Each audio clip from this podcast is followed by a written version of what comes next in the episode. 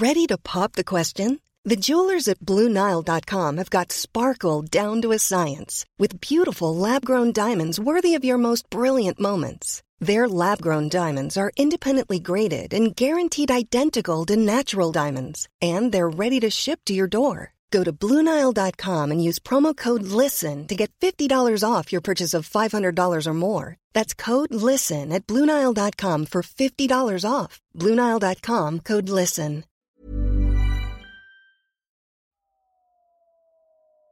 Déclic. Non masculin, moment qui détermine la compréhension d'une situation, une prise de conscience ou les deux. Salut, c'est Sophie et Juliette de 18h17 Productions et vous écoutez Le Déclic. Cette semaine, dans Le Déclic, nous accueillons Aline. Aline est une femme trans, ce qui veut dire qu'à la naissance, Aline a été assignée garçon alors qu'elle a toujours été une fille. En 2016, à l'âge de 24 ans, Aline fait son coming out à elle-même puis aux autres et entame sa transition pour enfin vivre sa féminité. C'est un témoignage important, vital et sensible que vous apprêtez à écouter et nous tenions particulièrement à remercier Aline pour sa confiance.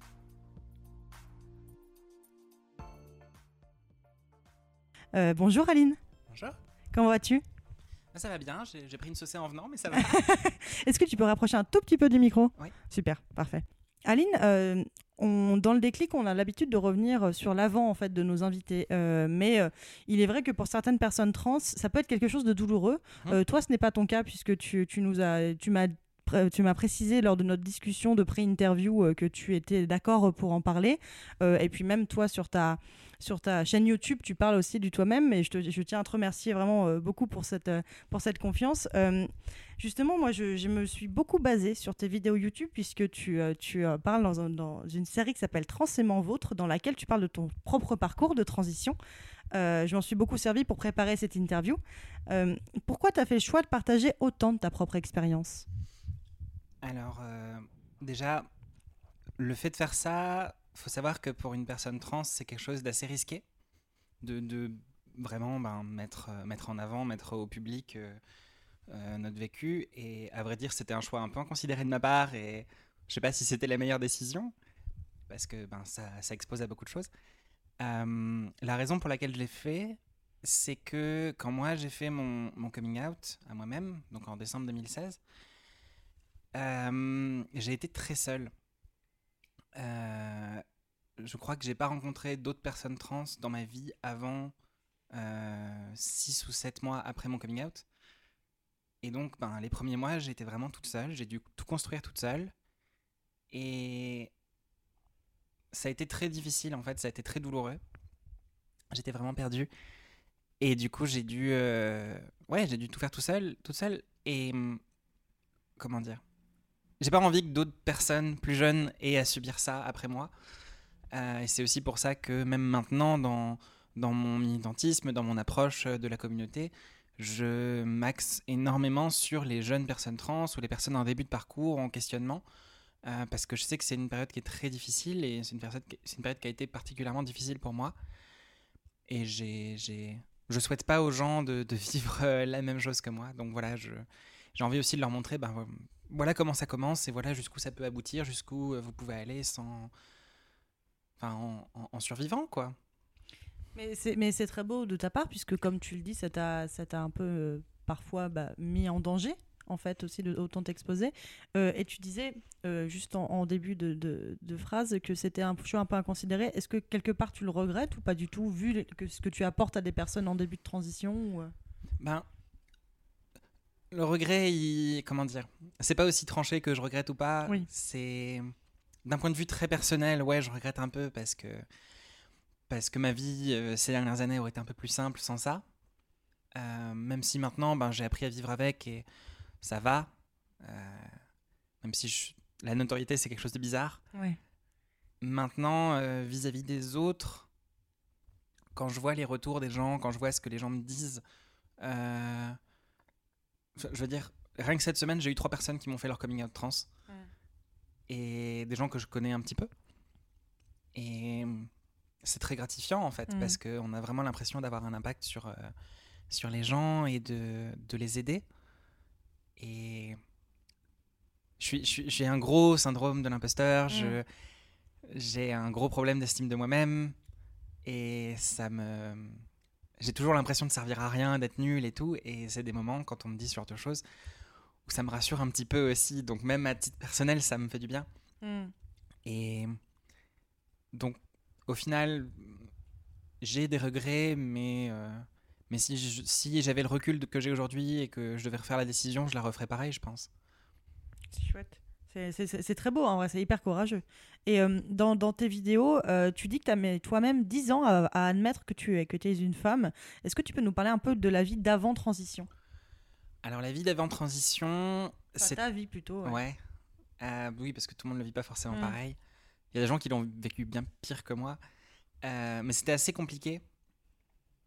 En fait, les questionnements, donc quand je parlais de 10 ans, les questionnements, ils ont commencé vers mon adolescence, ma puberté. Mhm. Quand, ben là, voilà, t'as la puberté, t'as le corps qui commence à changer et, et les hormones qui travaillent. Et en fait, euh, je me sentais très très mal à cette époque-là. Et assez vite, je me suis dit non, mais c'est normal, enfin, tout le monde se sent mal à la puberté, euh, tout le monde est mal dans sa peau, euh, te fais pas de, te fais pas de soucis. Et puis le temps passait, et puis ben, mon corps il changeait, j'ai eu une très très grosse poussée de croissance, je fais 1m85 et, Mm. et je fais 1m85 depuis que j'ai 15 ans.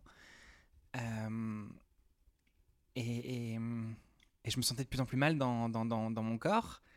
Et en parallèle, je voyais, les, je voyais les filles autour de moi, elles avaient aussi leur corps qui changeait, mais pas pareil. Et il y avait une sorte d'envie, mais pas, euh, pas ce que les garçons ados ont euh, avec les hormones, d'envie, euh, des pulsions sexuelles ou je ne sais quoi. De Mais désir, vraiment- euh, ouais. Voilà, mais vraiment une, une jalousie presque. Et je me disais, mais pourquoi elles, elles ont ça et pas moi Et, et c'est injuste, il n'y a, pas- y a pas de raison, quoi. Pourquoi je dois subir ça? Et, euh, et le temps a passé. En fait, très vite, j'ai compris ce qui se passait. J'ai compris euh, quel était le problème. Euh, mais j'ai mis très longtemps à l'admettre, en fait, et à, à l'accepter. Euh, pendant longtemps, j'ai dit beaucoup la phrase J'aurais voulu être une fille.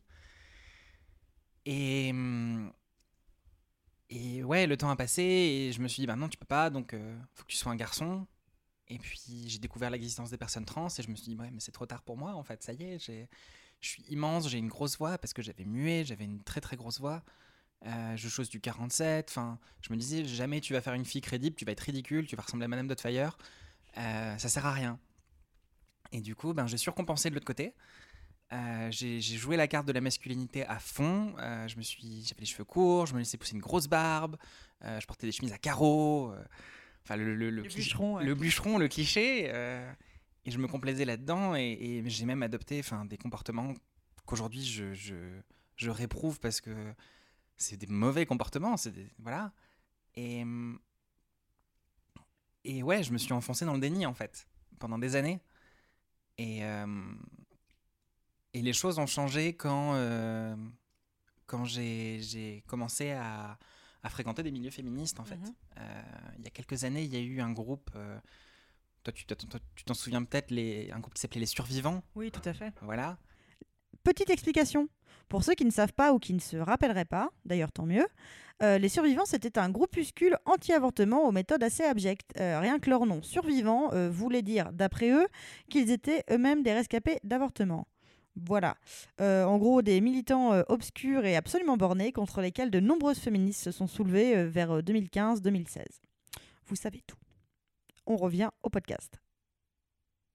Euh, et ça a été un peu le point de départ de, de mon militantisme parce que ben, à l'époque, je me disais, euh, dans ma tête, le droit à l'avortement, c'était un truc qui se remettait pas en question. Parce que, euh, je sais pas, quand je voyais des films ou quoi, dès qu'il y avait une femme qui disait qu'elle était enceinte, première question c'était est-ce que tu vas le garder? Et pour moi, c'était normal. Ouais.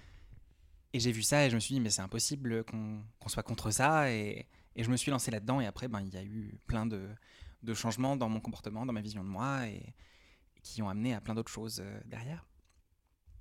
Mais, euh, mais ouais, il y a eu, euh, en tout cas toutes ces années, euh, il y a eu énormément de déni, énormément de... Je me suis beaucoup forcé, je me suis interdit beaucoup de choses. Je, je m'interdisais d'écouter des, des chanteuses. Ah oui, de musique de fille, entre Voilà. guillemets. Je fais des guillemets avec mes doigts. C'est ça. Euh, alors que maintenant, euh, moi j'aime beaucoup Britney Spears par exemple. Mais qui ne l'aime pas Voilà. Euh, Et, et c'était c'était inconcevable de même l'écouter à l'époque, et même des groupes avec une chanteuse. Enfin, Mm. Euh, il y a des tas de choses que je me suis, ouais, je me suis interdit. Euh, et même, voilà, moi je suis, je suis cinéphile, je regarde énormément de films, je m'interdisais de regarder certains films parce que ben, c'était des films de filles. Mm. Et, et c'était pas bien de regarder ça en tant que garçon. Enfin, c'était idiot, mais je sais pas, je me, ouais, je me forçais. Et, et- une espèce de fuite en avant peut-être. ouais, euh. c'est ça. C'était, ben, si je peux pas être une fille, je vais être un mec et je vais être un mec à fond, quoi. Et évidemment, ben, ça pouvait pas durer éternellement et ça a fini par me faire énormément de mal. J'ai commencé à faire des dépressions et, et c'était pas tenable en fait. Et euh, tu veux, tu parlais très justement, on va en reparler euh, après, mais tu parlais de plusieurs coming out que qu'on se fait euh, quand, on est une personne trans. euh, et en fait, toi, tu as aussi vécu plusieurs coming out autres que ton coming out trans, puisque tu avais fait ton coming out bisexuel également au collège. donc, tu le disais dans ta vidéo vers 13-14 ans, ce qui est extrêmement courageux, je trouve, parce que quand on voit à quel point au collège les gamins se tabassent limite, euh, tabassent limite celui qui a fait tomber le plateau à la cantine, c'est vraiment. Genre, t'as beau- t'as beaucoup de courage. Comment t'as fait pour euh, avoir ce courage de, de- de- de- d'avouer cette partie de toi également? Je pense que, comme pour tout à l'heure, c'est pas du courage, c'est de l'inconscience. Ça, ça caractérise beaucoup euh, ma vie. hein, euh, quand les gens me disent que je suis courageuse, courageuse en général, c'est parce que j'ai surtout été très inconsciente. Euh, C'est beau dans un sens. C'est, Peut-être. Alors, je pense que sur le moment, ça ne l'a pas été, mais, je pense que ça, ça fait partie de la femme que tu es aussi. C'est que c'est. Merci. Euh, mais du coup, ben, en plus, ça a eu une incidence plus tard sur, euh, sur ma transidentité. Mais c'est vrai que, ouais, en fait, quand je suis arrivé au collège, donc dans ma tête, il y avait euh, les homos et les hétéros. Et c'était tout. J'ai une tante qui est lesbienne, Mhm. donc je savais que ça existait, j'en avais connu. Mais euh, voilà, moi j'étais attiré par les filles, donc j'étais hétéro, puisque en tant que garçon. Et, et je suis arrivé au collège. Et en cinquième, j'ai fait la connaissance de Justin. Et Justin, Justin, il avait énormément de charme. Ah. Justin, il était. fait douter. Ouais. Et en fait, je, je- je me suis vite rendu compte que j'avais une attirance pour lui. Et je comprenais pas ce qui m'arrivait parce que je me disais, bah, il y a les homos, il y a les hétéros. Moi, Justin, il me plaît. Mais les filles, elles me plaisent quand même. Il y a des filles qui me plaisent. Qu'est-ce qui se passe? Et je comprenais pas. Et en fait, il y a un, un été, pendant les vacances d'été, du coup, ben, j'ai. Je sais plus exactement comment c'est arrivé, mais en gros, j'ai appris l'existence de la bisexualité à cette époque-là. Et j'étais très contente. Je me suis dit, ah, mais c'est moi, c'est ça, je, je suis ça. Et j'étais très très contente, j'étais très fière. Et du coup, ben, à la rentrée en septembre, je suis arrivée toute fière à l'école. Puis j'ai dit ça aux camarades de classe, donc en cinquième. C'était en cinquième. Et, euh, et ça s'est pas très bien passé. Malheureusement, Euh, ça ne m'étonne pas. C'était euh, une école privée catholique En plus. déjà. Et, euh, et j'ai donc j'ai fait ce, ce coming out. Euh, j'ai subi trois ans de harcèlement et d'homophobie, euh, de l'ostracisme. Enfin, c'était c'était très très violent. J'avais plus de prénom. On m'appelait le bisexuel. Mais c'est horrible. Euh, les garçons, j'avais plus le droit de les d'entrer en contact physique avec eux. Donc même une main sur l'épaule en jouant ou quoi, impossible. Non, mais- Ils avaient un, un recul de dégoût. Et, euh, et ils m'interdisaient de, de me changer euh, pendant les cours de sport, de me changer dans les vestiaires avec eux. Ils fermaient la porte, ils, ils verrouillaient la porte pour que je reste dehors Non, mais c'est. et, euh, et que j'attende qu'ils aient fini pour pouvoir y aller. Donc ça a été très violent. C'est abject. c'est abject. Enfin, C'était, ignoble. Et, euh, et voilà. Je me souviens de tous leurs noms, de tout leur, tout leur visage. Et, et je pense que ça, ça restera toujours, hein, ce genre de choses. Et du coup, ben, l'année suivante, quand j'ai commencé à me poser des questions sur mon genre et que j'ai commencé à comprendre ce qui m'arrivait, j'ai choisi de me taire. Ouais. Parce que euh, je me suis dit, ouais, non, mais vu ce que j'ai pris dans la gueule euh, à cette époque-là, euh, même à cet âge-là, je me suis dit, non, là, pour le coup, c'est inconscient. Et là, pour une fois, j'ai eu le recul de, de ne pas faire un truc parce que ça aurait été inconscient. Et du coup, du coup je l'ai pas fait et j'en ai pas parlé. Et, et j'ai enfoui ça au fond de moi et j'en ai reparlé pour la première fois avec quelqu'un que quand j'étais à la fac euh, des années après. Quoi. Mm. Ah oui, donc ça a mis un petit bout de temps. hein. Ouais, ouais, ouais. ouais. Euh, et euh, cette féminité, est-ce que la toi d'avant, donc tu le disais un petit peu, mais euh, on peut en- on va peut-être en parler un petit peu plus, mais cette féminité, la toi d'avant transition, est-ce que tu l'as laissé parfois sortir Tu disais par exemple que tu refusais d'é- d'écouter des chansons estampillées féminines. Est-ce que c'était y compris dans ton intimité, par exemple quand tu étais tous, toute seule dans ta chambre Ça m'est arrivé, mais il y avait beaucoup de culpabilité. Mm. Euh, il m'arrivait de me travestir aussi, Mhm. avec euh, ben, les vêtements de mes sœurs ou de ma mère. Pareil, c'était. Il y avait beaucoup de honte quand je faisais ça. Ça faisait du bien vite fait, et puis après, très vite, je me sentais mal. Et. hum, Faut, faut savoir que j'ai euh, j'ai grandi. j'ai deux grandes sœurs. Mhm. Et mon père. mes parents sont pas séparés, mais mon père tra- a travaillé dans une autre ville pendant longtemps, donc il rentrait que le week-end. D'accord. Donc j'ai vraiment passé énormément de temps euh, depuis, depuis, je sais pas, depuis que j'avais 7 ans avec seulement ma mère et mes sœurs. Donc j'ai grandi dans un environnement qui était très féminin. Et en fait, j'avais un peu l'impression, qu- quand je parlais de m'interdire des choses féminines, il y avait aussi ce truc de... euh, un peu une pression des autres membres de la famille de... Euh, Ben, tu, tu fais pas ça, t'es un garçon. Mais du coup, je me sentais exclu de la famille parce que ben, Mhm. les seuls membres de la famille qui étaient autour de moi, c'était des filles Ah oui, d'accord. ouais. et je pouvais pas partager grand chose avec et ça me frustrait beaucoup et euh, et voilà et quand euh, ouais quand il y avait mes sœurs euh, le, le moment de féminité qui ressortait le plus dont je me souviens c'est quand mes sœurs alors elles, elles feuilletaient leur magazine One euh, qu'elles fantasmaient sur les acteurs américains euh, Billy Crawford et compagnie. voilà. Euh, et où je regardais et je me disais, ouais, il est pas mal. euh. Et en fait, ben, c'était la bisexualité, mais c'était avant Mm. que je m'en rende compte. Et hum, ouais, c'était des moments où je m'autorisais ça. Et je me souviens de, de ma sœur aînée un jour qui m'a dit, euh, mais dis pas ça, euh, c'est un garçon, euh, t'es un garçon, machin. Voilà. Bon. Et, et j'ai plein de petits moments comme ça, ouais, où il y a eu des tentatives et où elles ont été freinées soit par moi, soit par d'autres.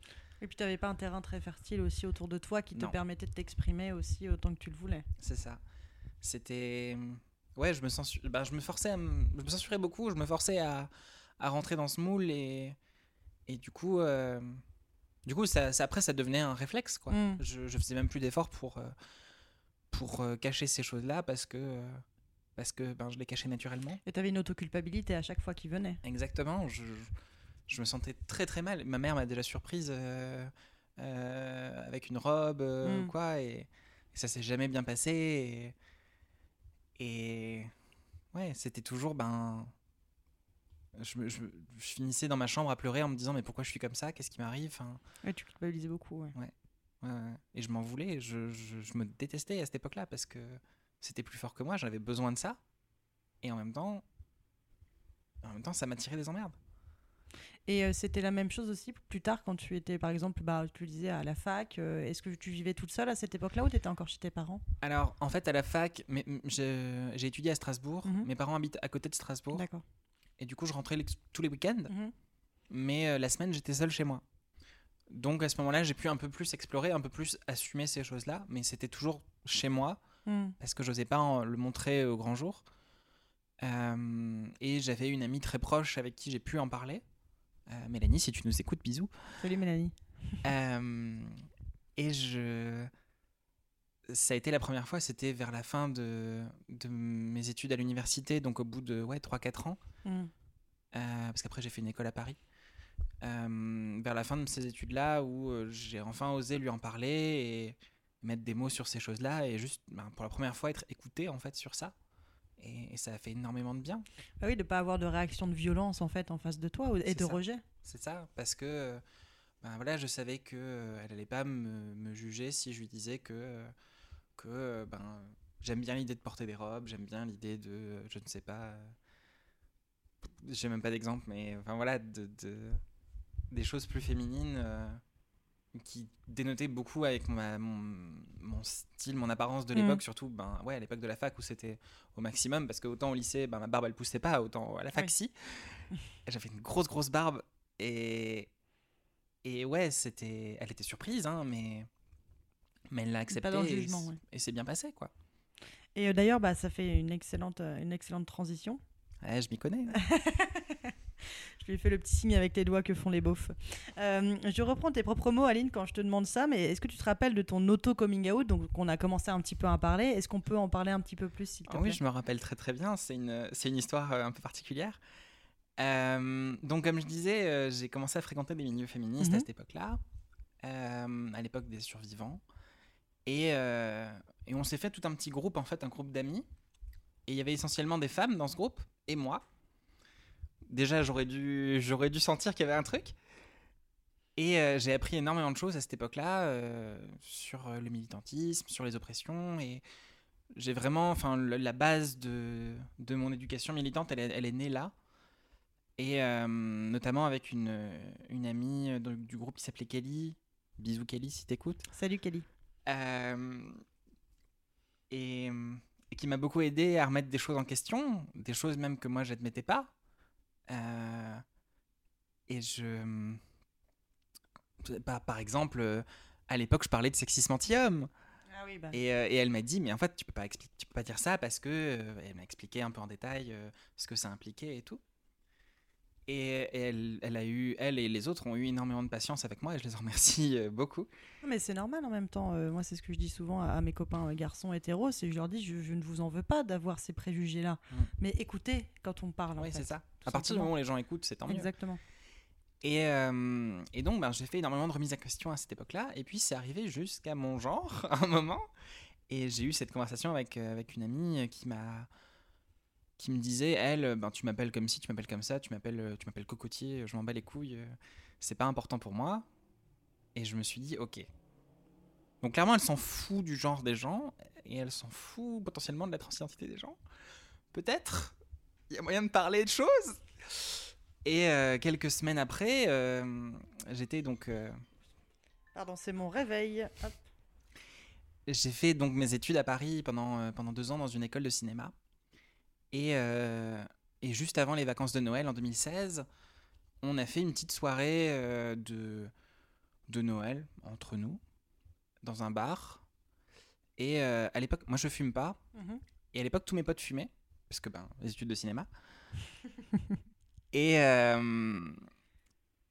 et j'ai très longtemps dans ma vie eu le rôle de on va fumer, tu gardes les affaires? Ah, super.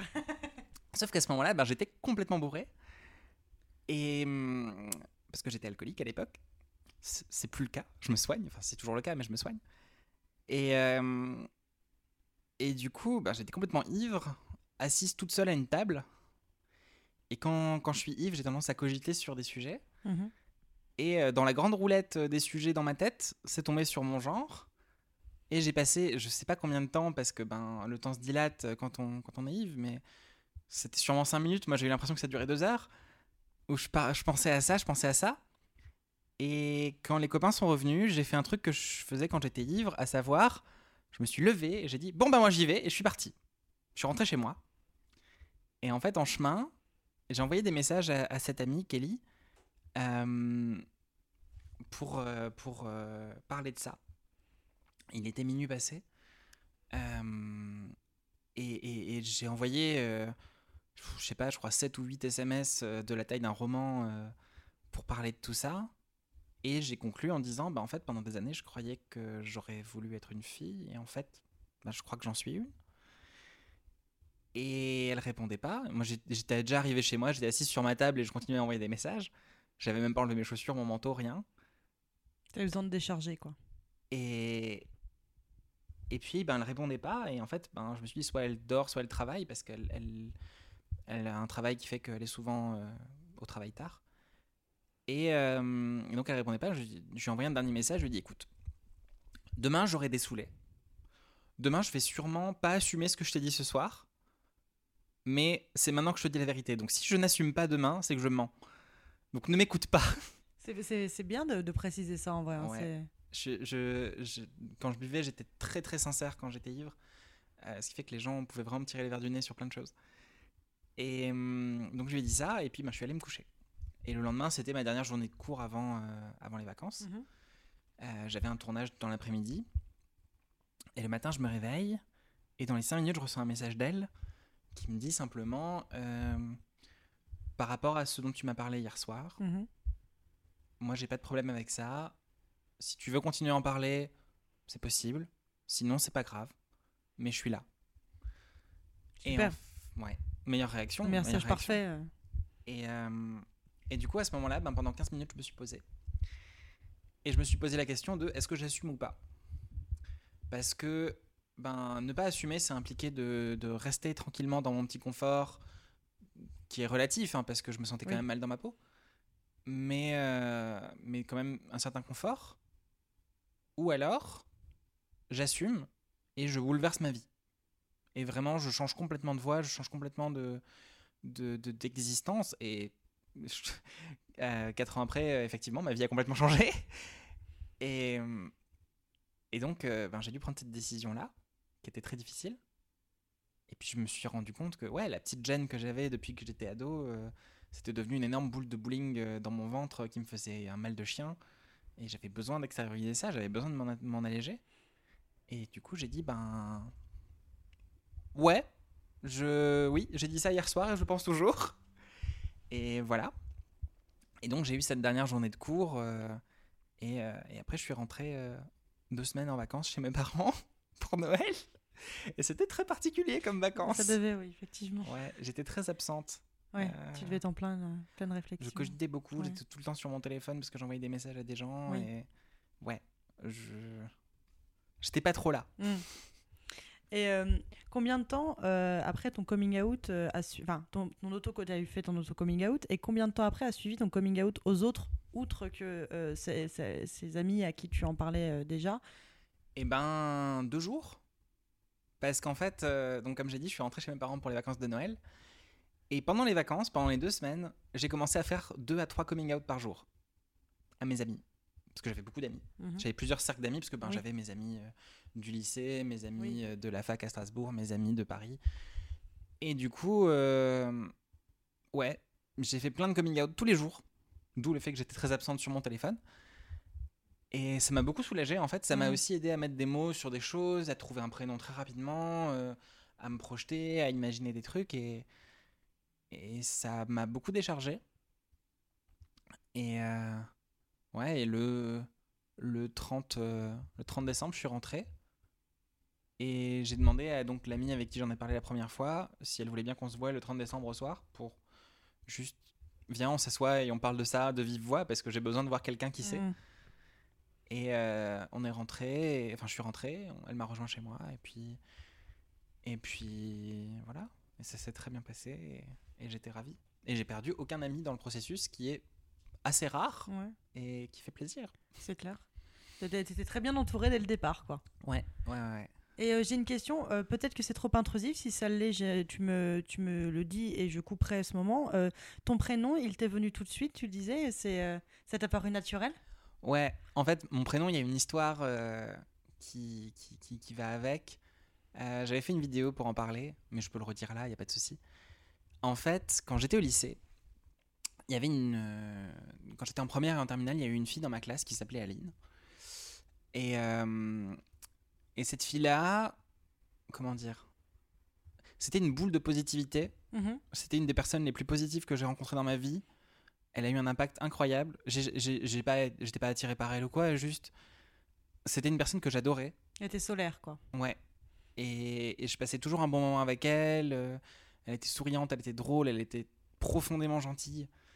Et, et en fait, avec le temps, euh, tu sais, quand, quand, quand tu détestes une personne, tu finis par détester son prénom. Par exemple, mettons, euh, mettons, il y a une Carole qui, qui arrête pas de te faire des, des, des saloperies et, Oui. et à force, le prénom Carole, vraiment, il te sort par les trous de Mm. nez. Ben, ça m'a fait l'effet inverse avec son prénom. C'est-à-dire que Aline, c'est devenu vraiment un de mes prénoms préférés. Génial. Et pendant très très longtemps, je me disais, bah, si j'ai une fille un jour, je l'appellerai comme ça. Parce que c'est un prénom qui me tient à cœur, c'est important. Pour aussi ben, lui rendre hommage, pour lui donner le nom de quelqu'un de bien. Et puis, ben, j'ai dû me choisir un prénom. Et très vite, je me suis dit, mais cette, cette fille-là, c'est. En vrai, c'est un modèle pour moi. C'est le genre de personne que je veux devenir. Et du coup, ben, je vais prendre ce nom, ça me paraît évident. Et ça m'a pris euh, 15 minutes. C'est génial. J'ai commencé, je me suis posé pour réfléchir à ça, et puis ça m'est venu tout de suite. Je me dis, bah ouais, ouais, c'est Ouais, évident. hyper naturel, quoi. Voilà. Et euh, comment tu as vécu euh, le début de, la tran- de ta transition? Est-ce que c'était plutôt euh, comme un soulagement ou comme une nouvelle épreuve? Parce que euh, c'est vrai que on est rien qu'au niveau de la- l'apparence physique, ça peut être euh, perturbant. Et puis en plus, tu en, on va en parler un petit peu plus en détail. Mais euh, le- il y a le regard des autres. Il y a aussi les traitements hormonaux qui sont parfois qui sont bouleversants et même parfois dangereux, comme tu parlais de l'androcure aussi dans Mhm. tes vidéos. Euh, comment ça s'est passé tout ça? Alors en fait, ça a commencé.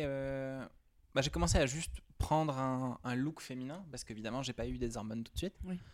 Euh, parce que même moi, j'avais besoin de mûrir la, la décision. Puis au début, j'étais, j'étais toujours dans cette lancée de euh, ben, je suis trop massif, je suis trop impressionnante physiquement, euh, c'est mort, je vais pas prendre des hormones, je vais être ridicule. Enfin, voilà. Et du coup, entre le, ton coming out et le début de ta transition, c'est passé quand même un petit. euh, Ben, en enfin, fait, transition hormonale, je veux dire. voilà, Pardon. parce qu'après, ouais, il y a la transition sociale, mais ouais, il s'est passé, il s'est passé presque deux ans. D'accord, oui.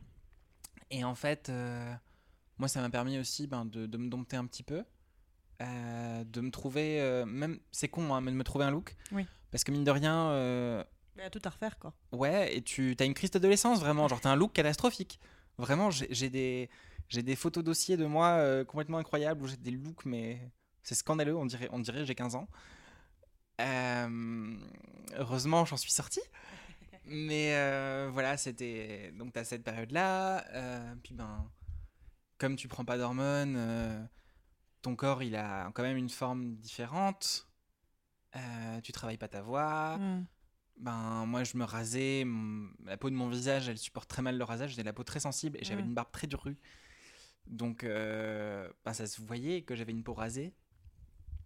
Et puis ça, Et- ça devait faire souffrir aussi physiquement. C'est devait C'est faire ça. de te raser à blanc alors que ta peau est C'est sensible. ça, avec vraiment ben, le, le- ouais, le visage en sang tous les matins. Enfin, je pouvais pas me raser tous les jours, c'était impossible.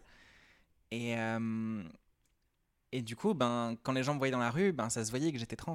Et j'ai pris beaucoup d'insultes, beaucoup de harcèlement. Euh, j'ai déjà été menacé de mort avec un couteau dans le métro. Mais C'est me- vraiment des choses. Je- Ouais. je- J'en rigole nerveusement, mais ça me, je trouve ça aberrant. quoi. Qu'est-ce que ça peut, qu'est-ce que ça peut leur faire en fait que les autres vivent leur vie quoi? Enfin, ça me. Ouais, bah, Pardon, je- Non, il n'y a pas de souci. Mais c'est- je suis d'accord, c'est terrifiant et, et incompréhensible en fait. Mais, mais c'est comme ça. Et euh, du coup, ben ouais, j'ai eu cette période qui, avant de commencer ma transition, me terrifiait. Vraiment la période de. T'es un peu entre les deux. Euh, mais voilà, j'ai aussi appris, ben, j'ai appris à me défendre aussi. Ouais, c'est clair. Euh, j'ai appris à m'endurcir. Maintenant, si je me fais insulter dans la rue, ça va, je, je- je sais gérer. Même gérer émotionnellement aussi, de pas Voilà. être trop choqué, je suppose. C'est ça. et, et je le vis plus du tout comme un drame comme à Mm. l'époque. Enfin, je me souviens d'une soirée où vraiment j'en ai pris 3-4 des réflexions comme ça dans la rue en rentrant sur, euh, sur une demi-heure. Je suis rentré, j'ai pleuré dans mon lit euh, pendant Mm. une heure. quoi. Maintenant, ça va, Ça fait jamais plaisir, mais tu t'es ça. plus endurci quoi. c'est ça. Euh, Malheureusement. Ouais. Et, euh, et du coup, euh, ouais, il y a cette partie-là, puis tu tu sais jamais trop sur quel pied danser. euh, voilà, je j'étais pas out dans mon immeuble, et c'est con, hein, mais du coup, ben tu croises tes voisins. Mm. Du coup, ben je ne sortais que une fois la nuit tombée, habillé en fille. Euh, oh, j'ai dû apprendre à me maquiller aussi. Le maquillage, c'était un cauchemar. Bah là, c'est très réussi, donc t'as ça bien va. progressé. Bah, ça fait 4 ans que j'apprends, donc ça va mieux. Euh, et puis bientôt, j'aurai moins besoin de me maquiller aussi. Mais on en reparlera. Oui, c'est c'est prévu. Mais, euh, mais ouais, c'est. Donc, t'as as tout ça, et puis. Ouais, tu te caches. Je, me- je, me- je me souviens les premières fois où, où je sortais en journée, où j'avais mes fringues dans un sac pour me changer. Et j'allais me changer dans les toilettes publiques près de, la, près de mon appartement. D'accord. Et vraiment, enfin, tu vois, les cabines, les cabines parisiennes dégueulasses. Ouais. euh, vraiment, je me suis changé là-dedans, quoi. C'était horrible. J'ai une- un selfie de moi de ma première sortie en fille, vraiment dans, les, dans le miroir des chiottes publiques. euh, c'est affreux. Et puis ça demande de l'organisation en plus. Ça demande de l'organisation. Et puis, il faut un grand sac, hein, parce que, mine de rien, j'ai des chaussures en 47 à rentrer dedans. Euh, si je choisis de changer de chaussures. Donc, euh, ouais, c'était une période compliquée. Euh, et en fait, ben, quand les hormones sont arrivées, ça a un peu tout simplifié Mm. parce que ben, ça m'a aidé à progresser plus vers le côté féminin du spectre et du coup de moins avoir cette espèce de dilemme là et de ben, c'est devenu mon apparence euh, quotidienne quoi Mm. et euh, j'ai plus besoin de rembourrer mon soutien-gorge ça c'était formidable quand Mm. j'ai dû arrêter Euh, parce que vraiment les prothèses en silicone qui se décollent tout le temps euh, Ça doit tenir chaud en plus. Ouais, ça fait beaucoup transpirer. Et, et encore maintenant, c'est bizarre parce que Mm. en fait, ben, j'ai des seins depuis un an, vraiment. Parce que, bon, ils ont commencé à pousser avant, mais voilà. Et maintenant, des fois, j'ai encore le réflexe de remettre mes prothèses en place. Ouais. Puis je me dis, bah non, c'est des vrais seins maintenant. Et euh, donc il y a ça, il y a même, enfin, bon, je vais parler de choses un peu, un peu intimes, mais euh, bah, les parties génitales, Mm. mine de rien, mon pénis il a rétréci Mm. et c'était dur à cacher avant. Maintenant plus. Oui, mais t'en parlais dans ta vidéo aussi sur la piscine. C'est ça. C'était. La piscine, ça a été une sacrée épreuve parce que, ouais, se mettre en maillot de bain. euh, C'est fou, nous, nous on s'en rend pas absolument pas compte en tant que cis, et c'est pour ça que, que je, je trouve ton témoignage, je te remercie encore de, de nous accorder ta confiance, parce que c'est vrai que moi quand j'ai regardé, euh, je, je, je suis assez sensible aux questions de transidentité, mais je suis moi-même cisgenre, donc je ne peux Mhm. pas être, je ne peux pas euh, parler à la place des concernés, et euh, donc c'est vrai que quand j'ai regardé ta vidéo sur la piscine, je me suis dit, mais ça c'est un truc Juliette dont tu te rendais absolument pas compte en tant Ouais. que cis, quoi. Ouais, il y a plein de choses qui sont qui nous font partie de notre quotidien et qui en fait sont Mm. pas évidentes euh, pour tout le monde. Et enfin, je vois par exemple, j'y pense, je fais un aparté parce que ça m'est arrivé aujourd'hui. euh, le téléphone. J'ai un livreur qui m'a téléphoné aujourd'hui, qui m'appelait Monsieur tout le long. Ouais. Puis bah quand il m'a vu arriver, il était étonné. Je bah Mm. ouais. Et euh, et ouais, ben la piscine, euh, voilà, tu te mets en maillot de bain, donc ben, faut que t'espères, faut espérer avoir assez de poitrine pour passer. Il faut réussir à bien cacher le bas parce que ben sinon ça se voit facilement. Mm. Euh, et et je, me souviens la dernière fois que je suis allé à la piscine, et ça commence à dater maintenant, parce que ben, le confinement, tout ça, euh, où euh, à la sortie, je suis vraiment allé aux douches. Il y avait cinq filles alignées qui Mhm. m'ont fixé l'entrejambe pendant les cinq minutes de douche, et je me sentais humilié, quoi. Mais c'est horrible. Ça, ça, c'est quelque chose que je comprends pas non plus. Enfin, c'est. Tu, pourquoi fixer les gens comme ça, Ouais. quel que ce soit en fait. Enfin, stop, un Ouais. peu, laissons les gens, surtout dans cette con- dans ce contexte-là, un peu, Oui, laissons un peu d'intimité enfin, quoi. personne n'est à l'aise en maillot de bain. Bah, c'est vrai, ça, hein, voilà. laissons un peu d'intimité à chacun, quel qu'il soit en fait. Enfin. Et donc ouais, il y a, il y a pas mal. Les hormones ont réglé plein de problèmes en fait. Euh, les hormones et le laser, Mm. parce que du coup j'ai plus quasiment plus besoin de me raser, ça fait Mhm. du bien. Ça doit faire du bien à ta peau. Ouais, ouais, ouais. bah là, le- la dernière séance, là, vraiment, la dame m'a dit, euh, ouais, mais votre peau, elle est magnifique, euh, super. J'étais, ouais, super. Parce qu'elle m'a dit, c'est- j'ai commencé il y a deux ans, et là, je suis en train de finir. Elle C'est- m'a dit, ouais, c'était une catastrophe au Bah, début. c'est- bah, euh, surtout si tu avais une grosse barbe, ça veut dire que ta peau elle a bien réagi au traitement, etc. Ouais, ouais, ouais. Mais surtout, c'était long parce que j'avais pas une barbe très foncée. Mm. Elle était, Ah oui. blonde, elle était blonde rousse. Oui, pour les lasers, il faut que ce soit assez, assez foncé pour que ça tue le poil, c'est C'est ça? ça. Ouais. C'est ça. Et du coup, euh, ouais, c'était. Ça a soulagé de ne plus avoir de barbe, ça fait du bien. Ça fait pas longtemps, donc je me réjouis. Mais euh, ouais, c'est. Et en fait, ça continue, hein, les changements continuent. Et, Bien sûr. et voilà, je, je me rends compte que ben, je prends encore de la poitrine, j'ai encore la, la taille qui s'affine euh, et qui se marque. Et, et j'ai une silhouette qui est de plus en plus féminine. Et du Mm. coup, les gens, de plus en plus, me voient comme une femme spontanément. Et Mm. bah, dans la rue, maintenant, le harcèlement que je prends, c'est du harcèlement misogyne. Donc ça va. Tu passes de l'un à l'autre, c'est génial. C'est ça. Et en vrai, enfin, c'est terrible, hein, mais je suis encore à un stade où, euh, quand, euh, quand je me fais draguer très lourdement dans la rue, il y a une partie de moi qui est très flattée. Ah, je comprends. Je me dis, ah, moi comme une fille. et voilà, même si c'est terrifiant parfois, euh, il y a ce truc. et je- évidemment, C'est très personnel. quand ça arrive, toi, je me sens un peu coupable, mais Ouais. de me dire, ben, ouais, dans le fond, ça me fait du bien. Mais euh, et justement, on, on en tu en parlais dans tes vidéos, le- les traitements hormonaux, certains ils sont dangereux, donc on peut parler un petit peu de l'androcure si ça Ouais. t'embête pas. Alors, en fait, l'androcure, euh, ça fait partie d'une famille de médicaments qui s'appelle les anti-androgènes. Mhm. Donc, le principe des anti-androgènes, c'est de couper la production de testostérone. D'accord. Ce qui n'est jamais une bonne idée. Oui, parce que même nous, les femmes cisgenres, nous avons aussi des, des, des- des hormones de testostérone. C'est ça, D'ailleurs, il y a des fois, il y a des, il y a plus de, il y a des femmes qui en ont plus que d'autres, etc. C'est... ça. Et d'ailleurs, c'est pour ça que euh, les femmes cis qui ont des dérèglements hormonaux, si un jour vos, vos médecins vous proposent d'en prendre de l'androcure, n'en prenez pas, hein, vraiment. Mhm. C'est un médicament qui cause des états dépressifs. J'y ai eu droit. Super. qui cause des problèmes de foie, j'y ai eu droit, et euh, surtout qui, à terme et à forte dose, peut causer des méningiomes, donc des tumeurs au cerveau. C'est un poison, quoi. C'est vraiment une Ah. saloperie. C'est un truc Euh, à injecter petit à petit, un petit poison que tu prends euh, ça. comme ça. Et vraiment, je prenais ma petite, euh, mon petit comprimé quotidien. et en fait, ben, en janvier, il y a deux ans, j'ai failli mourir à cause de ça. Parce que donc je prenais ça et je prenais des oestrogènes en très petite dose. Et du coup, ben, j'avais plus de testostérone dans mon corps. Et en même temps, j'avais pas assez d'oestrogène pour compenser. Donc j'étais en manque. Avec un vrai symptôme de manque, avec euh, la sueur, euh, les tremblements. euh, l'inconfort, enfin voilà. Et en plus, ben, c'est en continu, ça ne s'arrête jamais. Et ça a duré un mois, jusqu'à ce que j'arrive à aller chez elle et, et me faire annuler ce truc-là. Et, euh, et ouais, et petit à petit, je me sentais partir, je sentais la vie sortir de mon corps. J'avais l'impression de mourir. Mais quelle horreur.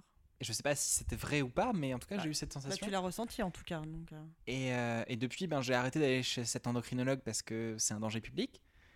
Mais, mais voilà, et maintenant je suis bien suivi. en termes d'oestrogène, je prends le, le- je prends six fois la dose que je prenais à l'époque. Et ça va beaucoup mieux.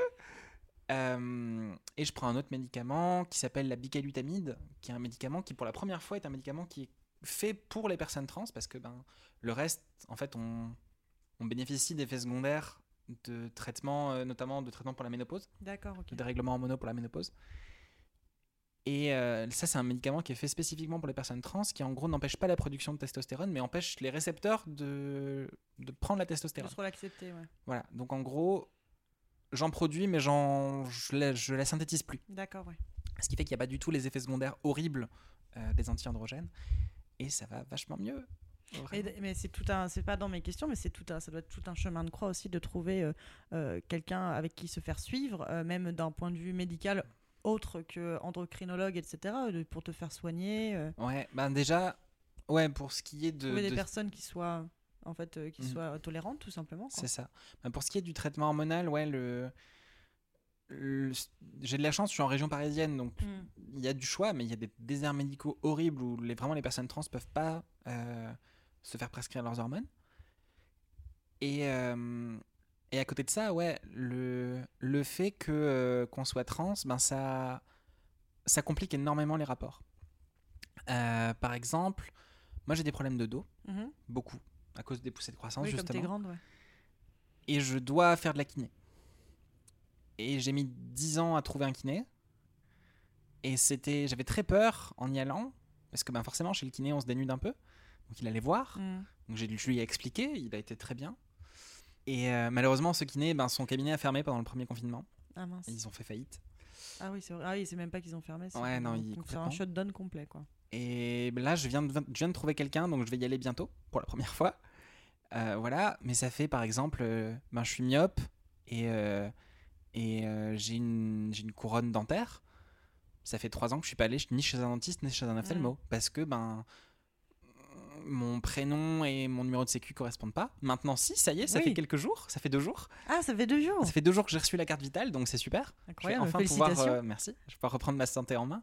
Mais voilà, même, euh, même des choses qui n'ont aucun rapport avec la transition, ça devient effrayant et j'osais pas aller chez le dentiste ou le, le- ouais, l'ophtalmo parce que je me disais, ben, peut-être ça se verra pas, mais ça se verra sur ma carte vitale en fait.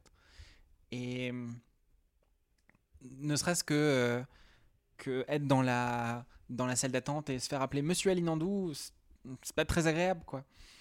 J'avais ça aussi dans les laboratoires d'analyse médicale et ça pour le coup j'avais Mm. pas le choix d'y aller. Et, et paradoxalement, ben, par exemple j'ai j'ai eu des rendez-vous chez des chirurgiens pour ma transition, j'ai beaucoup moins peur parce que je sais que ben, c'est des chirurgiens qui traitent des personnes trans, qui ont l'habitude de ça, même s'ils sont pas terribles sur le sujet, ça peut arriver.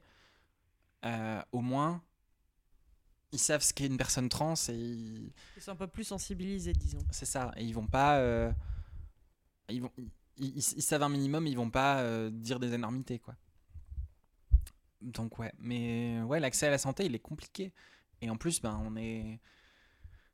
On, on voit beaucoup ça avec les, les personnes grosses, les personnes trans aussi. On se fait mettre beaucoup de choses sur le dos de notre identité alors que ça n'a aucun rapport souvent. Euh, et voilà, c'est. Et du coup, ben, les personnes trans ont une santé déplorable parce que bah, elles osent pas aller chez le médecin. oui, la quoi. peur d'aller chez le médecin, etc. Ça. Et même, il y a des médecins qui disent ouvertement, on ne traite pas les gens comme vous. euh, c'est voilà. Serment d'Hippocrate, les petits gars. Va Ouais. falloir le relire. Ouais, ouais, ouais. Et, euh, et on va reparler un, un tout petit peu de tes changements physiques. Si jamais c'est trop intrusif aussi, tu me le dis. Mais euh, sur, euh, je, je me permets de le poser la question parce que tu en parles parfois sur Twitter et tu parles souvent en fait du fait que tu as aussi tes règles. Tu as tous les symptômes des règles. Comment comment tu les comment ça s'est passé pour toi Genre la première fois où tu as eu tes douleurs, tes douleurs ou ta ta photosensibilité. Alors, bon, déjà, quand c'est arrivé, quand ça a commencé, je savais que c'était possible. Euh, je savais que c'était possible. Et euh, donc, j'étais pas non plus prise au dépourvu, Mhm. mais je savais pas si ça allait m'arriver. Et euh, ouais, il y a un jour où vraiment je me suis réveillé, j'avais des, des douleurs euh, intestinales, des douleurs abdominales. Hmm. Et moi j'ai des problèmes digestifs souvent, parce que je mange très mal. Et du coup, euh, j'ai l'habitude des, Ouais. des- des douleurs dans cette zone-là, mais là, c'était pas exactement au même endroit. Et c'était vraiment d'une manière que j'avais jamais ressentie avant. Mm. Je me disais, il y a un truc qui est pas comme d'habitude, il y a un truc qui est pas normal. Mais je comprenais pas exactement. Et puis, euh, ouais, j'étais déprimé, j'avais des sautes d'humeur et j'étais dans mon lit, puis j'étais pas bien. Vraiment un inconfort généralisé, beaucoup plus que juste mal au ventre. Et, euh, et j'en ai parlé à une amie, puis, parce que ça faisait déjà trois jours quand même que j'étais comme ça. Ah oui. J'en ai parlé à une amie et elle m'a dit, mais tu sais, ça ressemble à des symptômes de règles en vrai ce que Mhm. tu décris. Et, euh, et du coup, elle m'a dit, ben, on va voir, attends un mois, dans un mois, on voit si ça recommence ou pas. 28 jours plus tard, Coucou. comme le film, bim, ça a recommencé. Je suis réglé euh, comme du papier à musique. Euh, et ça a recommencé. Exactement pareil, ça dure 5 jours. 4-5 jours. Et euh, ouais, exactement pareil. Et du coup, ben, j'ai eu confirmation. Et depuis, ben, c'est vraiment tous les mois comme ça. Cette amie m'a offert une bouillotte, du coup, euh, qui m'aide beaucoup. Petits Mais, euh, doliprane, hop. voilà. Et, euh, et ouais, en fait, ben, j'ai tous les symptômes sauf les menstrues parce que ben, c'est pas possible. Oui. Mais euh, j'ai tout le reste. Et même, enfin, un truc très particulier, mais j'ai mal à mon utérus Ouais, que je n'ai pas. J'ai vraiment une douleur fantôme ouais. dans un utérus qui n'a jamais été là, qui ne sera jamais là. Et, et ouais, c'est. Ça fait bizarre, mais bah, on s'habitue, hein, forcément. Mm. Puis, en vrai, j'ai vraiment pas le symptôme que je considère comme le plus contraignant, donc ça va. Oui, Je m'estime plutôt heureuse. Mais, euh, mais voilà, c'est. C'est quelque chose qui, en vrai, est assez répandu ouais. et dont on parle pas parce que bah, on sait que quand on en parle, on prend énormément de gatekeeping, on prend énormément de- de- d'insultes, euh, parce qu'en fait, beaucoup de gens considèrent que les règles, c'est les menstrues, point. Non, c'est tout, un spectre de. C'est ça. Alors qu'en fait, c'est tout un processus chimique Ouais. euh, et hormonal Bah, dans le ça. corps. Et comme, et comme tu as un traitement hormonal, en fait, tout Exactement. simplement. En fait, c'est c'est provoqué par euh, les oestrogènes, Mhm. et en fait, ben, le corps provoque ça, qu'elle soit produite naturellement ou qu'elle soit Ouais. induite. Bah, la preuve. Voilà. Et en fait, enfin, un corps, c'est con. Ça, ça marche C'est- comme un C'est ordinateur. une machine con, quoi. C'est C'est un, c'est c'est ordinateur. Il y a deux programmes. Il y a programme homme et femme, Mm. pour être rester très basique. Et, euh, et selon l'hormone dominante, Mm. bah, il choisit le programme, un programme ou l'autre. Et c'est pour ça ben, qu'une femme trans, quand elle va prendre des hormones, elle a les seins qui vont pousser, Mm. ses formes vont changer, sa peau va changer, sa pilosité, parce que ben il y a, y a tous ces changements-là aussi. Et c'est justement parce que c'est possible et que c'est poreux que ça fonctionne. Mm. Et évidemment, bah, il y a aussi d'autres changements euh, possibles. Il n'y a pas de raison que ce soit pas possible euh, d'avoir euh, d'avoir des règles alors que tout est là pour ça. Et que, évidemment, le- l'objectif final des règles n'a pas lieu, mais, mais le processus en amont, si. Voilà. C'est hyper intéressant. J'ai appris plein de trucs récemment dessus, c'est pour ouais, ça. non, mais ouais, c'est- hyper intéressant parce que, encore une fois, nous, en tant que, que meufs cisgenres, on est en train. ah là là, on, a, on a nos propres problèmes, mais on a ces- toutes ces choses qu'on connaît pas, en fait. Voilà, c'est. Ouais, en vrai, en parlant de tout ça, en discutant et en échangeant sur ça, je me suis rendu compte qu'il y a beaucoup de personnes et beaucoup de femmes qui connaissent pas le fonctionnement de leur propre corps. Exactement. Et en vrai, c'est un vrai problème Bien parce sûr. que on s'arrête, euh, on s'arrête à la biologie euh, de, de lycée, Mm. ce qui est souvent Oui. utilisé pour discriminer les personnes trans. Et en fait, ben, c'est beaucoup plus complexe Mm. et à la fois simple que ça, clair. parce que en faisant des recherches rapides, on peut vite comprendre comment ça marche. Et il y, a- y y une blague qui, qui est de dire que euh, les personnes trans sont des expertes euh, en biologie, en anatomie et en, et en, en endocrinologie, parce qu'on est obligé de s'informer nous-mêmes, Bah oui. parce qu'on sait que les autres ne le sont pas. Et en fait, ben, ça nous force à, à savoir plein de choses sur des sujets qui nous concernent pas du tout. Enfin, Mm. moi, je bosse dans le son à la base. je devrais pas connaître ces trucs-là. Je suis pas une scientifique. Et, euh, et pourtant, bah, j'ai dû apprendre ces choses-là parce qu'il fallait que je les sache. Et, et c'est terrible parce qu'il y a des grosses lacunes médicales Mm. Ah bah, sur nous. Euh, On le voit avec tous les débats sur les endométrioses récemment, par C'est exemple. ça. Et enfin, je vois par exemple, moi, le, le- le truc qui m'a vraiment frappé et aussi parce que ça me concerne très directement, Euh, il y a quelques. Je, je crois qu'en vrai, c'est encore, c'est encore lieu, je sais pas. Mais il y a une campagne sur euh, les symptômes du, de l'infarctus Oui. chez la femme. Parce que c'est pas les mêmes que chez les hommes. Mm. Et dans l'état actuel de la recherche, on ne sait pas à quoi c'est dû. Et potentiellement, c'est hormonal, justement. Mm. Et du coup, la conséquence directe de ça, c'est que. Quels seraient les symptômes chez une femme trans hormonée Eh ben, on sait pas. C'est vrai. Et c'est pas étudié. Mm. Bah évidemment. Et moi, je viens d'une famille cardiaque. Tout le monde dans ma famille fait des infarctus. Aïe. Et je sais que c'est possible pour moi. Genre, j'ai vraiment de gros risques. Et si ça m'arrive, ben, je sais pas à quoi m'attendre. Et tu saurais peut-être pas le reconnaître aussi. C'est ça. Et c'est très embêtant parce que Bah, ben, c'est vraiment. Ça met ma vie en danger. Mm. Et. Et ouais, c'est le cas pour beaucoup de trucs en fait, pour beaucoup Mm. de champs de, de médecine, euh, parce qu'on fait pas d'études sur nous. Mm.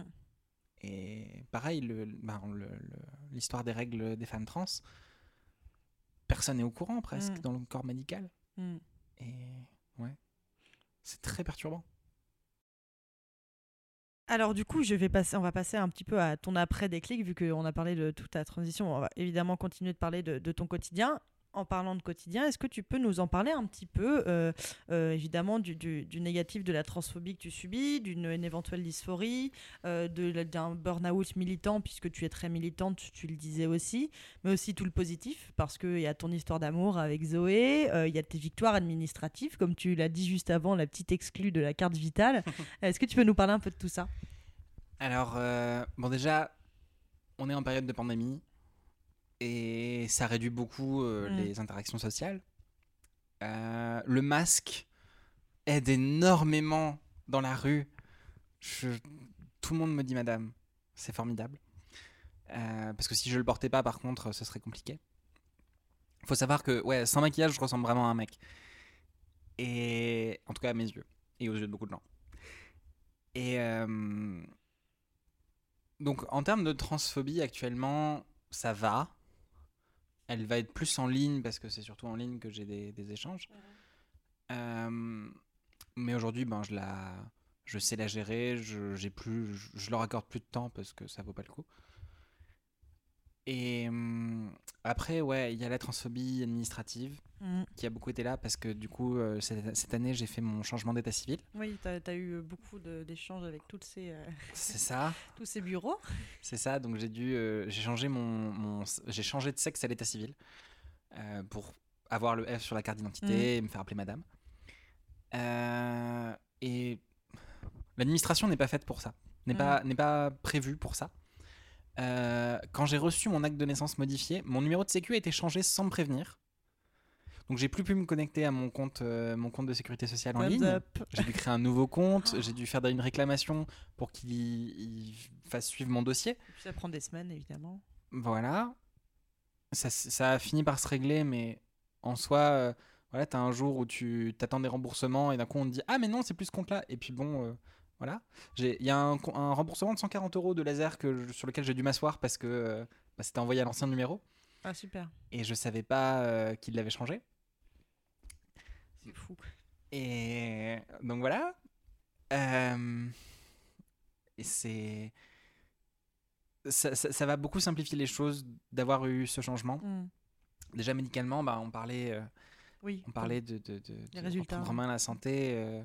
J'ai enfin un 2 sur ma carte vitale, donc je vais Mm. enfin pouvoir, euh, pouvoir aller tranquillement chez le médecin. Euh, donc en vrai, ouais, le, néga- le négatif, il, il est assez, euh, assez géré en ce moment. Il est assez absent. Normalement, il va continuer à se simplifier. Et ben, pour ce qui est du, du- du positif, voilà, donc il y a ben, ces petites victoires administratives. administratives. Et, euh, et ouais, tu parlais ben, de ma relation avec Zoé. Et c'est vrai que, euh, comment dire, une transition, c'est très solitaire. Mm. Euh, j'ai passé, euh, j'ai passé presque trois ans, presque quatre ans même de transition toute seule, trois ans et demi.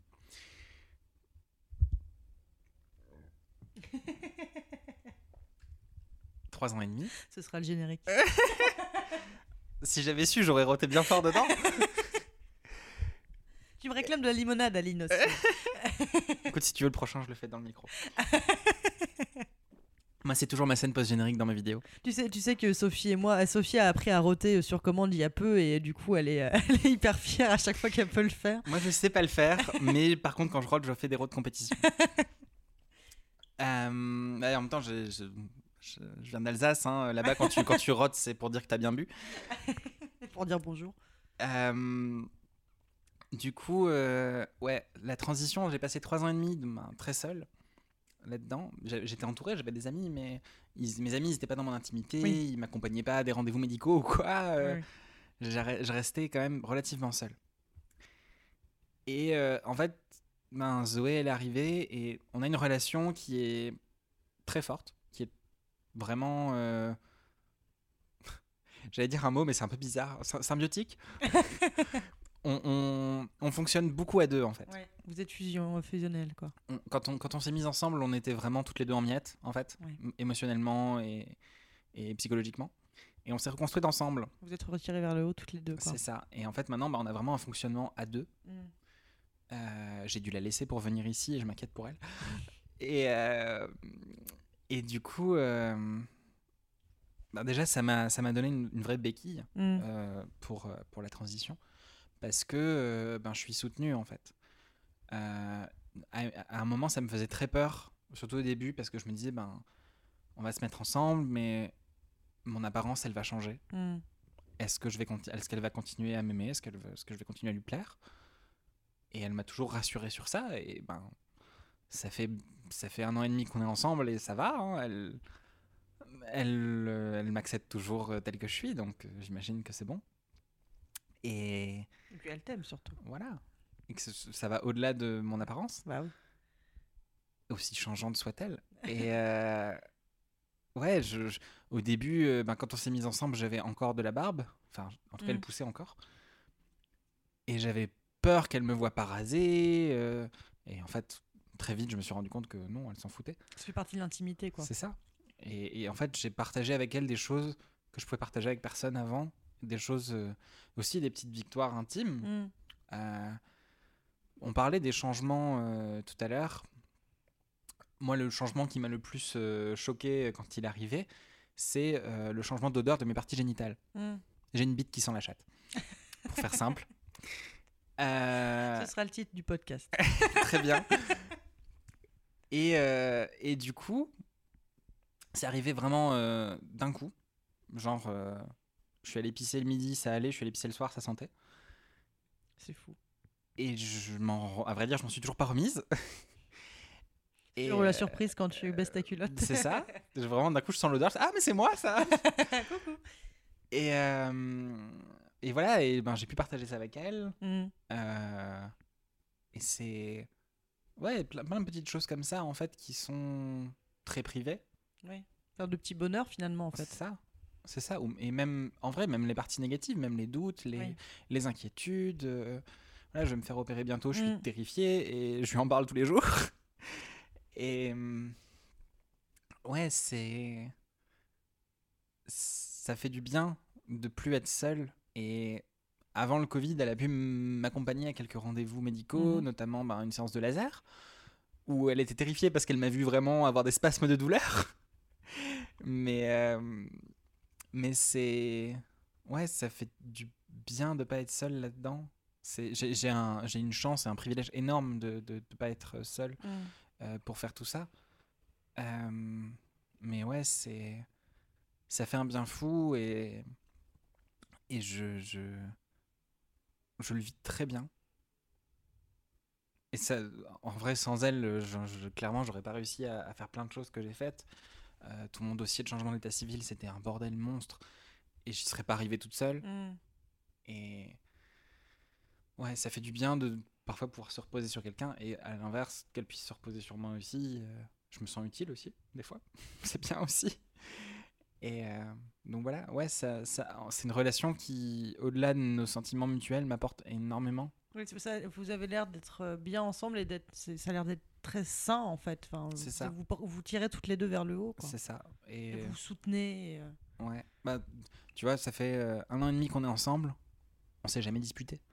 Incroyable. Jamais. Incroyable. Jamais un mot au-dessus de l'autre parce que ben on arrive à, à chaque fois à, à mettre les choses à plat tout de suite, à dire ah mais il y a ça, ça me pose problème, Ouais. et on en discute rapidement. Et, euh, et ça ne s'envenime jamais. Et rien que ça déjà, j'ai été dans, dans des relations foireuses, voire toxiques avant, et ça fait un bien fou en fait de juste se reposer comme ça. C'est une, une relation étonnamment. On, on a tendance à, à- à dire ça d'une relation qui se passe pas bien, mais enfin bref, c'est une, c'est une relation qui est reposante. Ouais. Euh, Ah c'est- j'ai pas, l'impression d'avoir à fournir des efforts pour cette relation. c'est génial. Euh, et, et, et, et dans le bon sens. Pas, euh, pas je fous rien et je laisse les choses se oui. passer, non, mais mais vraiment, euh, De pas avoir. ça euh, vient naturellement ouais, entre ça. nous. Et, et c'est- c'est Et formidable. ça se construit de plus en plus et c'est de plus en plus solide C'est ça, naturellement. ouais. c'est ça. Maintenant, on habite ensemble, on a emménagé Ouais. ensemble. euh, Et, tout va bien, tout se passe bien. euh, C'est c'est un plaisir. C'est trop bien. Voilà. Et euh, on suit sur Twitter, et euh, donc je sais, tu en as parlé aussi, que tu vas subir une féminisation du visage. Euh, c'est une intervention chirurgicale, comme tu le disais. Mhm. Euh, comment. Alors, tu dis que tu avais peur, donc je vais peut-être pas poser cette question, mais comment tu te sens Et est-ce que tu peux nous parler un petit peu plus de cette opération? Ouais, bah en fait, ce que je ressens, pour terminer sur mon ressenti dessus, j'ai très très hâte. Ouais. Vraiment, j'ai envie que ça. Je suis prête, c'est bon. ouais. Et en même temps, du coup, j'appréhende beaucoup. Et puis c'est très bientôt, là, non c'est, euh, le 18 février. Là, on est le on, est le, on est le Le 23 22. janvier. 23 janvier, voilà. Donc c'est dans moins d'un mois. Euh, j'ai très très peur. J'ai du mal à me projeter, à imaginer à quoi ça va ressembler. Et en même temps, euh, en même temps, j'en peux plus d'attendre, quoi. Mm. J'ai envie que ça arrive, c'est bon. Et, hum, et du coup, ben, pour expliquer un peu plus en détail ce qui va se passer, ça va être dégueulasse, hein, je te préviens. Euh, je préviens les, audi- Oui, les auditeurs. On mettra un petit euh, trigger warning euh, sur, les, sur les réseaux sociaux. Euh, en gros, en ce qui me concerne, il va s'agir de réduire mon menton, un petit peu ma mâchoire, et surtout mon arcade sourcilière. D'accord. Donc pour le menton et la mâchoire, c'est assez simple, on passe à l'intérieur de la bouche, comme ça les cicatrices sont à l'intérieur, Mhm. ça se voit pas. Ça très bien. Je pense que la, la- par contre la convalescence doit être un peu compliquée en termes de nourriture et compagnie. Ouais, on n'en a pas encore trop parlé, mais je pense que ouais, je vais pas vraiment pouvoir manger pendant un moment. Ouais, Ça va être de la soupe, ma pauvre Aline. Ouais, ouais, ouais, soupe purée, euh, ça va être super. Ça va être très très marrant. Je- Euh, et pour euh, l'arcade sourcilière, ben comment on fait pour pas faire de cicatrices visibles sur un visage? Je réfléchis. Se passe derrière là, le crâne, on va pour recouvrir avec les cheveux. Et ben en fait, ouais, on fait une euh, ce qu'on appelle une incision euh, mince, j'ai oublié le terme, coronale? J'ai pas dire une bêtise. Bref, J'ai En- eu, eu 4,5 au bac de bio. en tout cas une incision qui part de l'oreille, qui va à l'autre oreille. Ah oui. vers euh, l'arrière de la tête, donc dans les cheveux. Et on décroche le visage, comme dans Volte-Face, Ah mais c'est. euh, jusqu'au nez à peu près. Mais ce métier est incroyable. Excuse-moi, le, le métier de chirurgien, c'est. Ouais. c'est- Oh Et, euh, et en gros, euh, ben, on va limer l'os, quoi. Waouh. Et après, on referme. Et donc, j'aurai une cicatrice, mais qui sera c'est cachée dans c'est mes à la fois fascinant et affreux. Ah, c'est dégueulasse. La première fois, la première fois qu'on me l'a expliqué, je me suis évanoui. Ah bah tu m'étonnes, oui, parce que quand c'est ton visage, Je supporte assez mal ce genre de choses. Ouais. Et en plus, j'ai une vraie, j'ai une vraie phobie chirurgicale. Autant me dire que je suis Ah vraiment bah, tu m'étonnes. très inquiète. Et, euh, et du coup, euh, ouais, le, le, le, le- le chirurgien m'a dit, euh, en gros, euh, bah, il y aura moins de matière à l'intérieur la- du, du crâne, de la tête. Donc il y aura de la peau en trop. Il m'a dit, on va enlever une bande d'un centimètre d'épaisseur. D'épaisseur. Ah oui. Enfin, de, de, ouais, de, Ah oui, d'accord. ouais. comme ça, un centimètre. Et c'est très très radiophonique ce que je viens de faire. Euh, et du coup, euh, donc la, non, la bande du coup en largeur fait un centimètre. D'accord, oui. Et, Ah oui, d'accord, euh, Et du coup, euh, voilà. Et puis après, ben, je vais avoir une tête d'accidenté de la route pendant un mois. Enfin, un peu moins d'un mois parce qu'après, ben, ça va dégonfler progressivement et tout ça. Mais et donc, ben, je vais avoir le résultat final euh, quasiment un mois après. euh, Ah oui, quand, direct quoi. Quand ça va être enfin dégonflé. Et euh, Mais c'est pas comme le- les opérations du nez, je crois que ça met, tu mets plus ou moins un an avec le, Ouais. le nez qui cicatrise, etc. Ouais, le nez, c'est plus compliqué, il me Ouais. semble. Moi, on touche pas à mon nez pour le moment. Oui, il le chirurgien m'a dit le nez, on, va, on va le laisser comme ça. Et s'il s'avère que ça crée un déséquilibre dans le visage, on peut y Ah toucher oui. après. Mais pour oui, le moment, on n'y peut-être pas touche tout pas. d'un coup quoi. Ça peut se faire normalement, mais Mm. là, il m'a dit il n'y a pas de raison. Donc voilà, j'attends de voir. Et l'avantage. Et euh.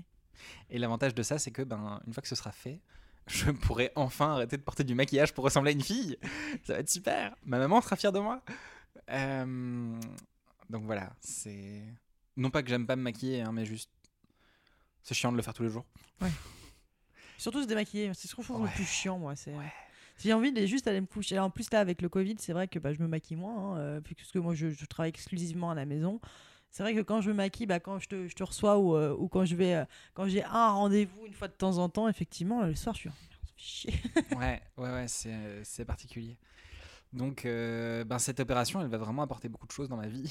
Elle va beaucoup simplifier les choses. mon visage, c'est un énorme complexe, particulièrement justement cette arcade sourcilière qui m'a valu du harcèlement quand j'étais au lycée, euh, où on m'appelait l'Australopithèque. Le, euh, voilà. Ils sont inventifs hein, dans la connerie. Hein. Ouais, ouais, ouais. C'est vraiment euh, très agréable. Donc, donc ouais, ça va faire beaucoup de bien et, et peut-être j'aimerais enfin mon visage. On espère. Ah, c'est tout ce que je te souhaite surtout. Mais et du coup, est-ce que tu peux nous donner un, petit peu de un petit peu de billes pour les personnes euh, qui seraient, euh, comme tu le disais, toi tu es particulièrement sensibilisé aux personnes en début de transition, en questionnement.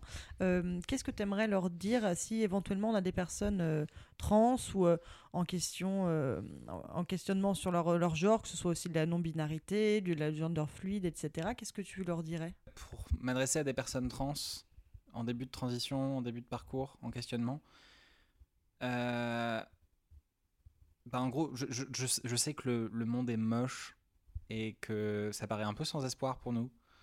Euh, tellement c'est facile de nous, de nous retirer le peu de droits qu'on a parce que c'est très fragile.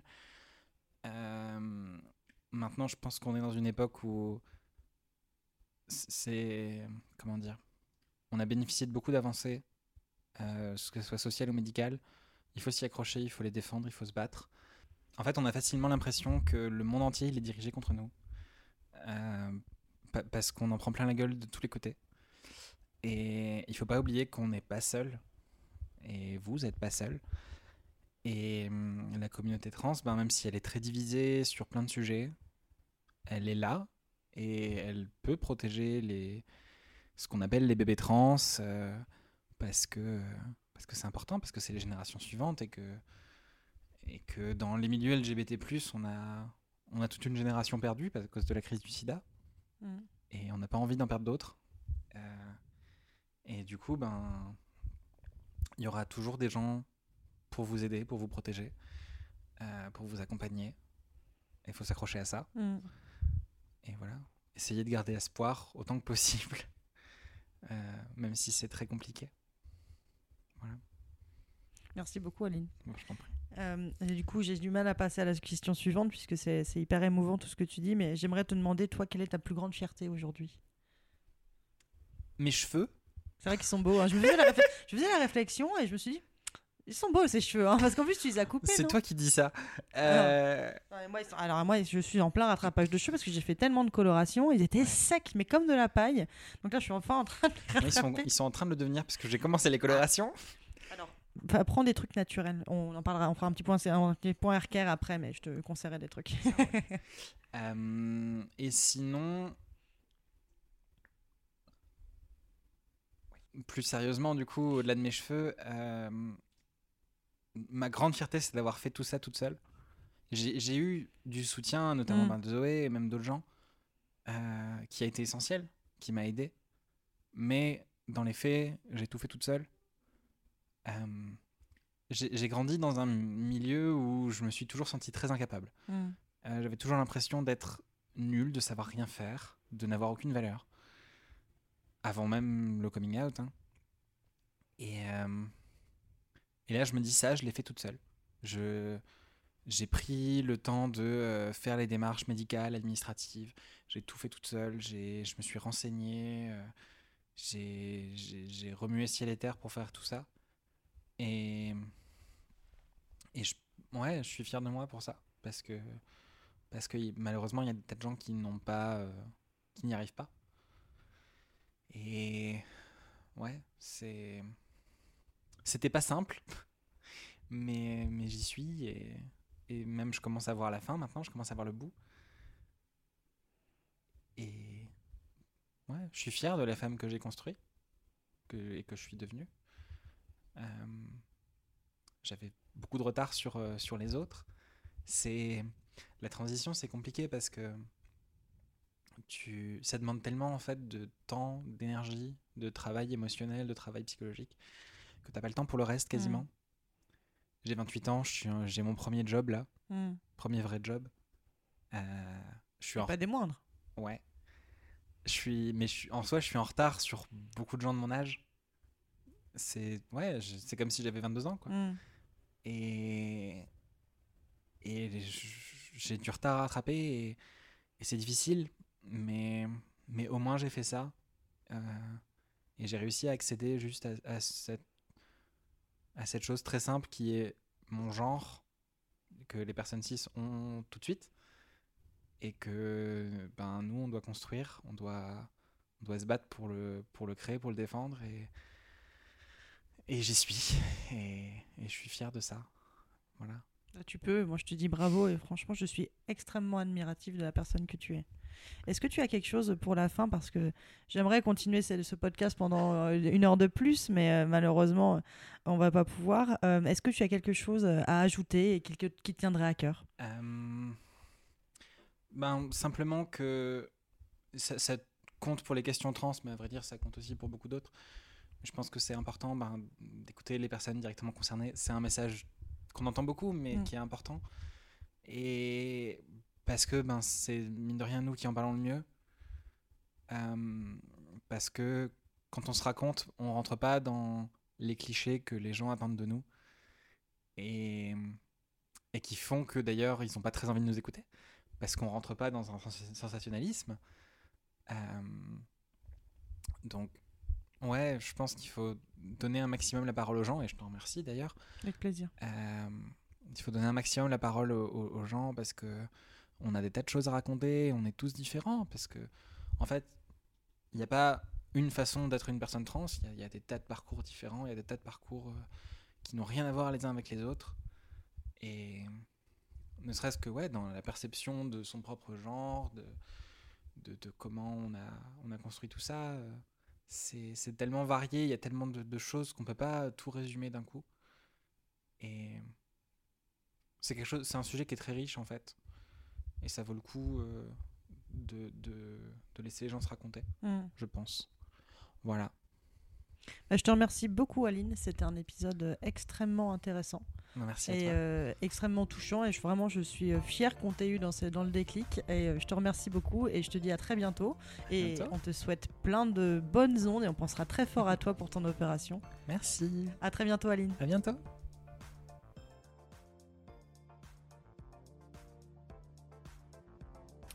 Merci d'avoir écouté le déclic d'Aline et merci encore à elle pour son témoignage, sa confiance et sa bienveillance. Nous espérons que cet épisode vous a plu. Si vous souhaitez vous sensibiliser encore plus à la cause LGBTQI, au féminisme intersectionnel, aux problématiques rencontrées par les minorités, n'hésitez pas à vous inscrire aux ateliers de la Féministerie, la plateforme d'ateliers interactifs co-créée par Aline. Pour ce qui est de 18h17 Productions, si vous aimez nos formats, n'hésitez pas à nous suivre sur les réseaux sociaux à 18h17 Productions et à écouter nos différents podcasts, la chanson, l'apéro et le jeu. La semaine prochaine, on se retrouve pour un épisode de La Chanson, le podcast qui parle des émotions que peuvent nous procurer certaines musiques. Pour un prochain épisode du Déclic, rendez-vous le 16 février. Portez-vous bien et à la semaine prochaine.